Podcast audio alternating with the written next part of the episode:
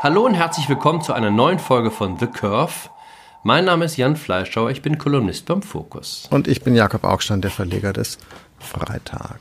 Jakob, du hast, wenn ich mich richtig erinnere, drei schulpflichtige Kinder zu Hause. Ja.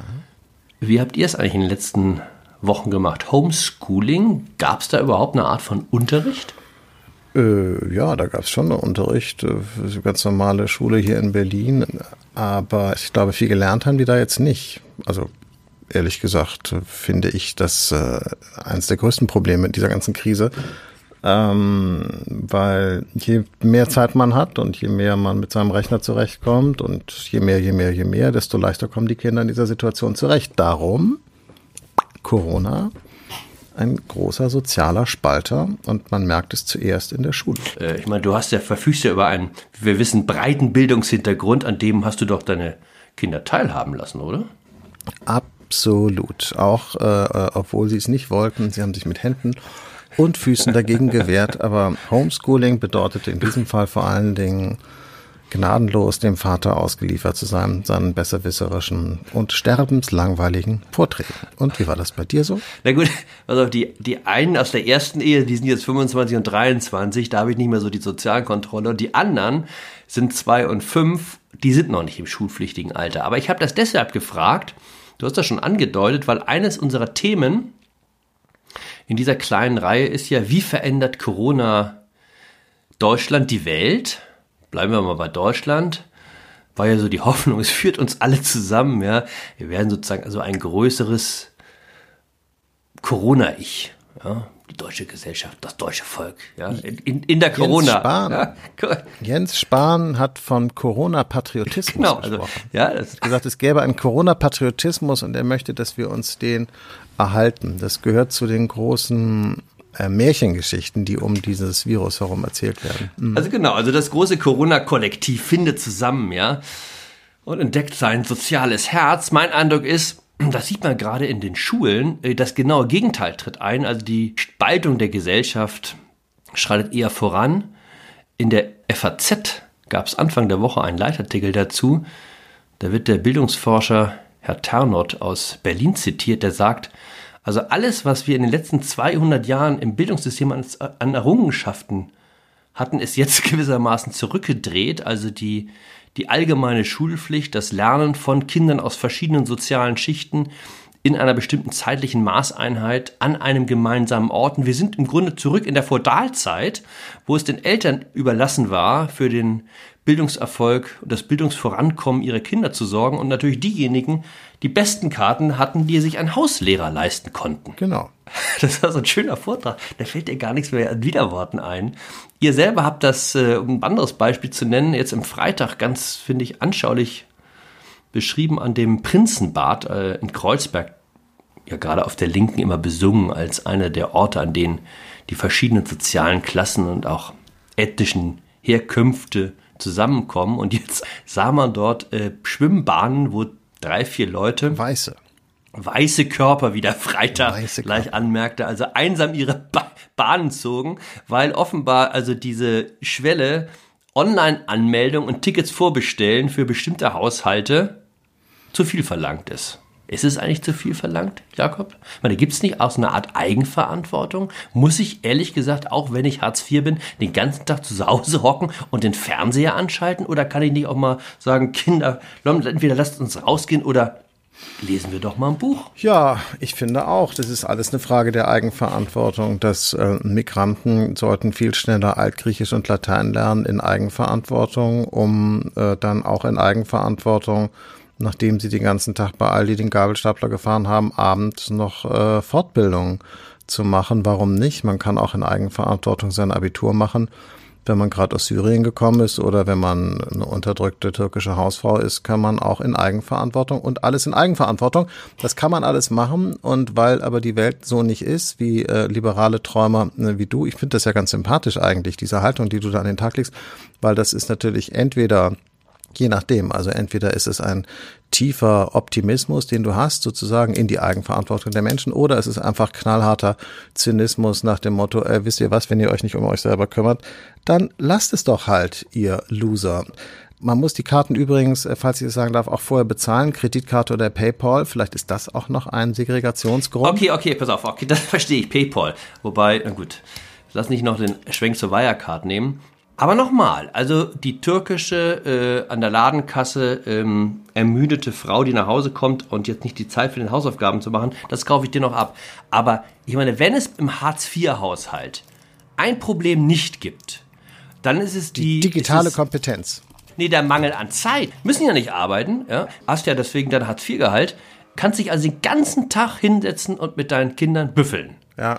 Äh, und dieses sich automatisch alle immer von Verantwortung freisprechen, geht mir so ein bisschen Gut. gegen den Zeiger. Heißt jetzt zum Beispiel in Amerika, heißt natürlich in Amerika jetzt, ja, das sei so schlimm, dass die Schwarzen, dass die Hispanics in überproportionaler Weise vom Coronavirus äh, getroffen werden und die Sterbezahlen besonders hoch ist. Ja, warum? Hängt natürlich auch stark zusammen mit der einfach auch schlechten Ernährung. Wenn du eben sehr, sehr übergewichtig bist und Gefäßkrankheiten hast, dann raff dich Gott sei es geklagt, dieser Virus schneller hinweg. Aber ich meine, das ist den Leuten doch nun im Grunde klar, dass Übergewicht eine Sache ist, die nicht erstrebenswert ist, oder nicht? Kommt das in deren oh Zeitung und in deren Fernsehen nicht an? Oh Mann, ja. Man sollte dich. Jetzt kommt mir nicht so, dass die, die jeder muss Nein, Mac, jeden du, Tag zu McDonalds nur, gehen. Nein, muss keiner. Nein, es muss in der Tat niemand. Aber es muss auch niemand eine Bank überfallen und es muss auch niemand seine Frau schlagen und es muss auch kein Kind Drogen nehmen. Das müssen die Leute alles nicht machen. Warum machen sie es eigentlich? Erklär mir mal. Ich meine, wenn wir jetzt schon sozusagen von Corona und der sozialen Spaltung äh, dahin kommen, äh, warum machen Leute eigentlich schlimme Sachen mit sich selber und mit anderen? Erklär es mir, weil sie böse sind, weil sie es in den Genen haben? Hätten die vielleicht gar keine Kinder kriegen sollen? Ist es das, was du sagst, Jan?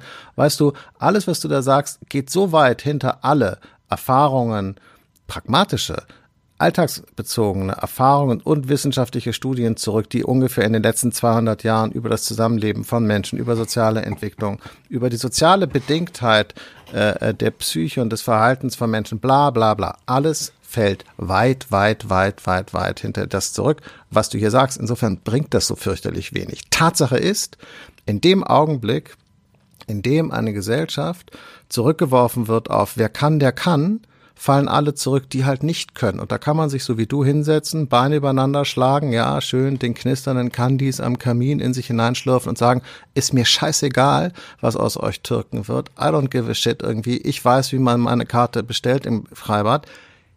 Es gibt andere Leute, hoffentlich bald wieder mehr, keine Ahnung, die sagen, ey, so geht das aber nicht. Und das halte ich, ich habe es von vornherein, ehrlich gesagt, Entschuldigung, ganz am Anfang dieser Krise schon gesagt, diese Krise wird massiv spalten. Und deshalb ist auch dieser Lockdown so wahnsinnig schwierig und so wahnsinnig gefährlich. Und in der Güterabwägung, in der Güterabwägung, wie wichtig ist uns die Gesundheit der Risikogruppen und wie wichtig ist es uns, dass diese sozialen Benachteiligten zurückfallen, in dieser Güterabwägung hat man natürlich wieder sozusagen sich für die alten weißen äh, Bundeskartoffeln entschieden und gegen die jungen migrantischen Leute, die man quasi in ihren Ghettos einpfercht. Sorry, aber das ist unsere Realität. Ich meine, irgendwie stehst du immer noch so, jetzt weiß ich nicht, in so der Hengambe Yagubi Fahrer Nachfolge, ja? Jetzt kommen wir doch immer nicht mit dem Migrantischen. Bleib doch mal ganz normal beim auch deutschen Hartz-IV-Empfänger. Äh, dem geht's ja auch nicht besser. Da brauchst du gar nicht erst einen, einen ethnischen Hintergrund haben, um ihn besonders äh, bemitleidenswert zu machen. Wir sind uns ja in der, in der Grundeinschätzung sogar mal einig. Das ist ja immer das Positive, dass die Ärmeren ärmer werden und die Reichen reicher durch die Krise. Oder jedenfalls, wenn es um die Schule geht, diejenigen, die mehr wissen, am Ende besser aus der Krise herauskommen als die Dummen und Nichtwissenden. So.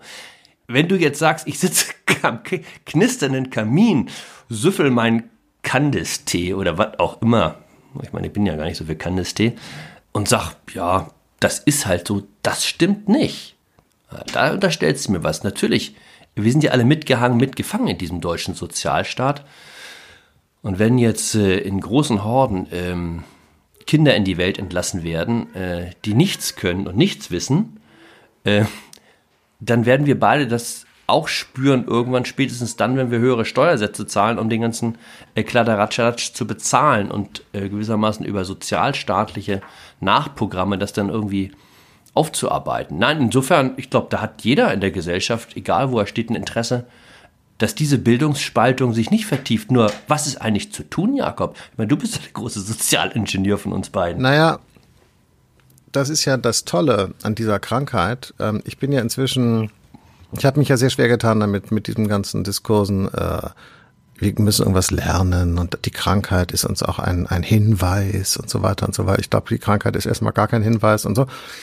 Aber sie legt natürlich schonungslos, wie man äh, im Mediendeutsch sagt, schonungslos mh, die Schwächen von bestimmten Strukturen offen.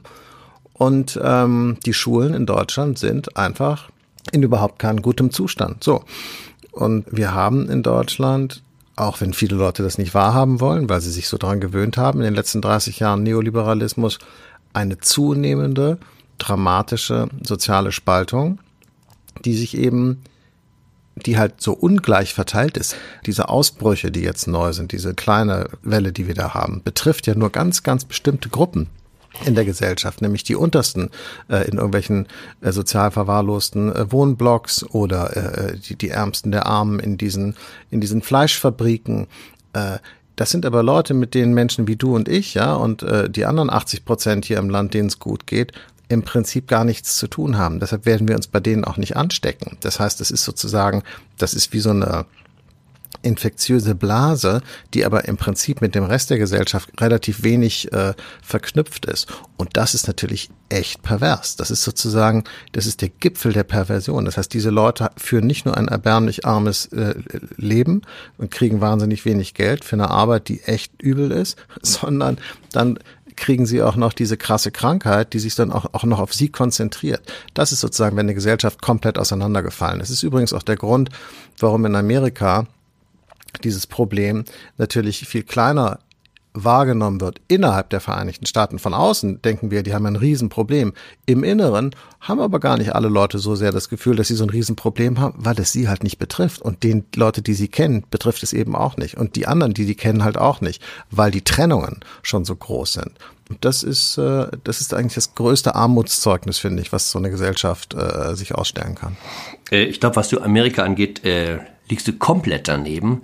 Das ist ein bisschen anders. Äh, der Demokrat fürchtet sich wahnsinnig vor dem Virus. Der Republikaner glaubt, dass der Republikaner einfach Corona nicht bekommt. Also ein Kollege von mir, der René Pfister, der jetzt für den Spiegel in Washington ist, war jetzt gerade in Pennsylvania unterwegs, um abgefallene äh, Trump-Wähler zu finden, also Wähler, die bedauern, jemals Trump gewählt zu haben. Und das erste, was er traf, war irgendwie so eine übergewichtige 60-jährige Nagelstudio-Besitzerin, äh, die ihn erstmal umarmen wollte. Und er so, nein, nein, nein, wir haben doch Corona. Und sie sagte, no, uh, we, we Republicans don't get Corona. So, was am Ende übrigens dazu führen wird, äh, wenn man es weiter treibt, dass ähm, Donald Trump schon deshalb die Wahl verlieren wird, weil seine Leute alle bis dahin gestorben sind. Aber du bist mir total ausgewichen, Jakob. Äh, ich wollte nicht wieder das Klagelied hören äh, über die äh, entrechteten Minoritäten in Deutschland. Ich habe dich gefragt, was ist denn zu tun, um diese Bildungsschere jetzt in den nächsten Monaten zu ja, schließen? Ja, aber das ist doch lächerlich. Jetzt das ist doch Privatlehrer neben jeden ähm, Hartz-IV-Empfänger stellen. Ich meine, interessant wirklich. Das finde ich lustig. und da sind wir uns ja wieder ein bisschen einig von Karl Lauterbach, äh, dem Gesundheitsexperten, der an dieser Sendung auch schon mehrfach eine Rolle gespielt hat, höre ich dann immer, viel härter müssen wir überhaupt noch Corona bekämpfen, den Lockdown noch viel härter durchführen, die Schulen viel, viel länger zuhalten. Ein Sozialdemokrat mit dem Ergebnis ja was eigentlich, dass man dann anschließend, nachdem man die Schulen in anderthalb Jahren wieder aufgemacht hat, mit lauter Sozialarbeitern versucht, das wieder gut zu machen, was man in den Unterschichten gerade angerichtet hat an Bildungsverheerung? Naja, das werfe ich ja Leuten wie Lauterbach vor, dass sie in ihrem äh, Pandemie-Totalitarismus überhaupt gar keine anderen gesellschaftlichen Ziele und Werte mehr haben. Das darf eben nicht so sein. Äh, das ist sozusagen das Gegenteil von Politik, das ist auch das Gegenteil von Demokratie. Wenn ein Ziel, ein Wert alle anderen überstrahlt und überblendet, dann ist es nie gut. Und natürlich ist der Kampf gegen das Virus wichtig und natürlich muss man das so gut wie möglich machen, aber in dem Augenblick, in dem man das Augenmaß komplett verliert und eben zu viele andere Sachen dabei die Wupper runtergehen, hat man sich, beziehungsweise eben leider nicht sich selber, sondern irgendwelchen anderen Leuten ins Knie geschossen. So, das äh, so viel zu Lauterbach. Aber äh, wenn du sagst, was soll man machen, um in den nächsten Monaten dieses Bildungsdefizit aufzuholen, du Spaßvogel.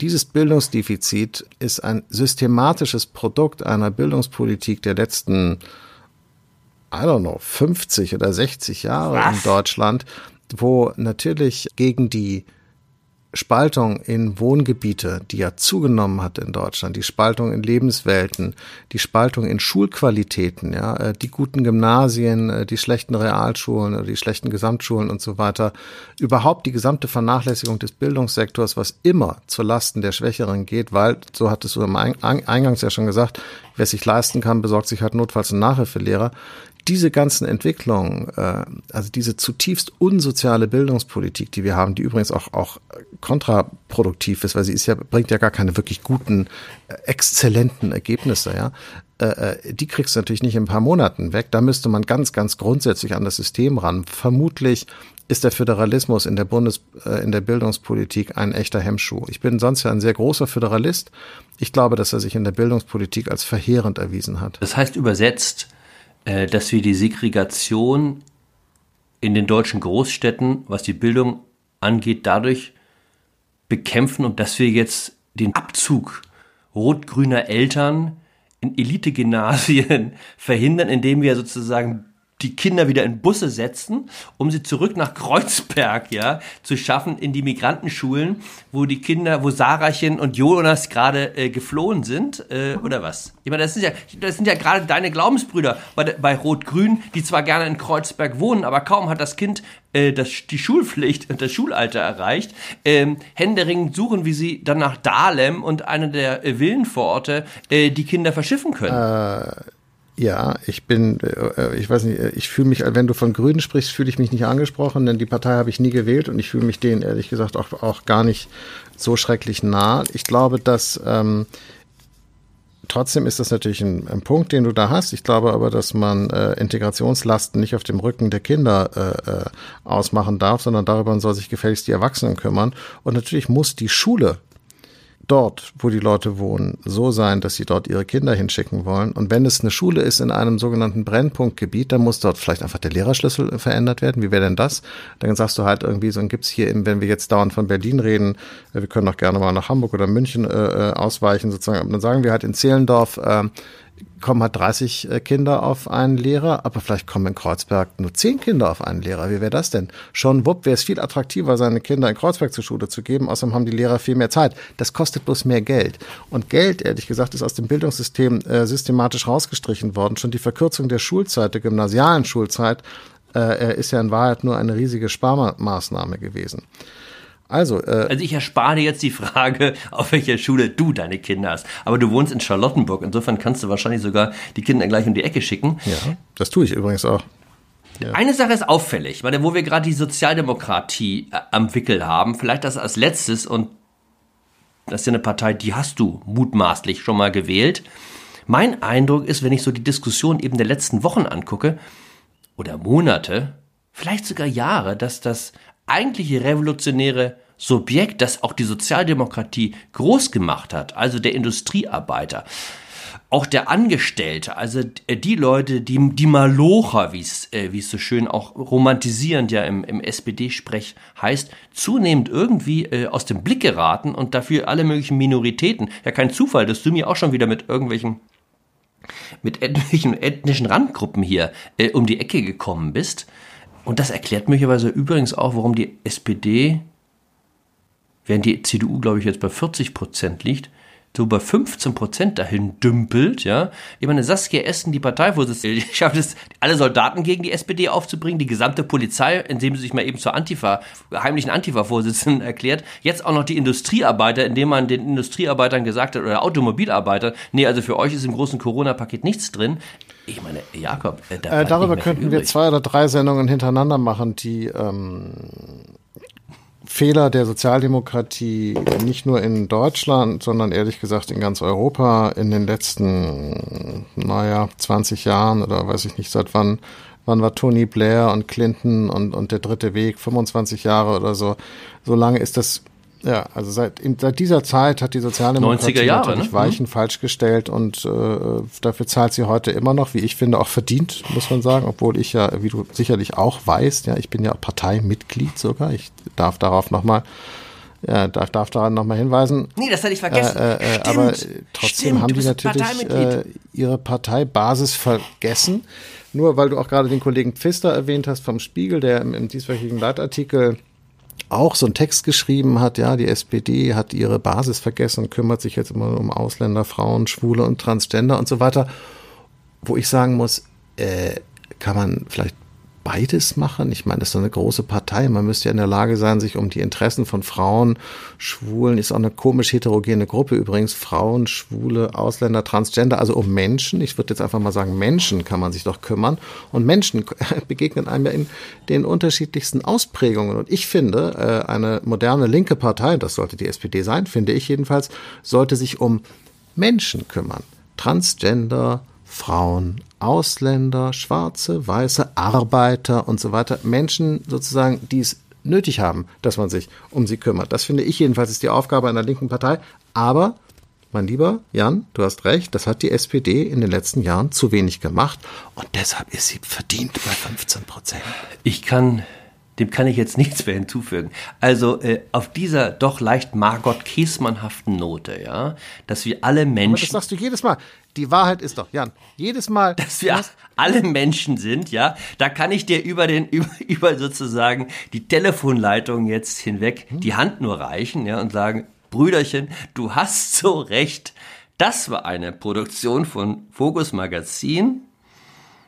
Wir sehen betroffen den Vorhang zu und alle Fragen offen. Oder Jakob? Ja, du kannst mich Margot nennen, Jan. Tschüss. ist gut.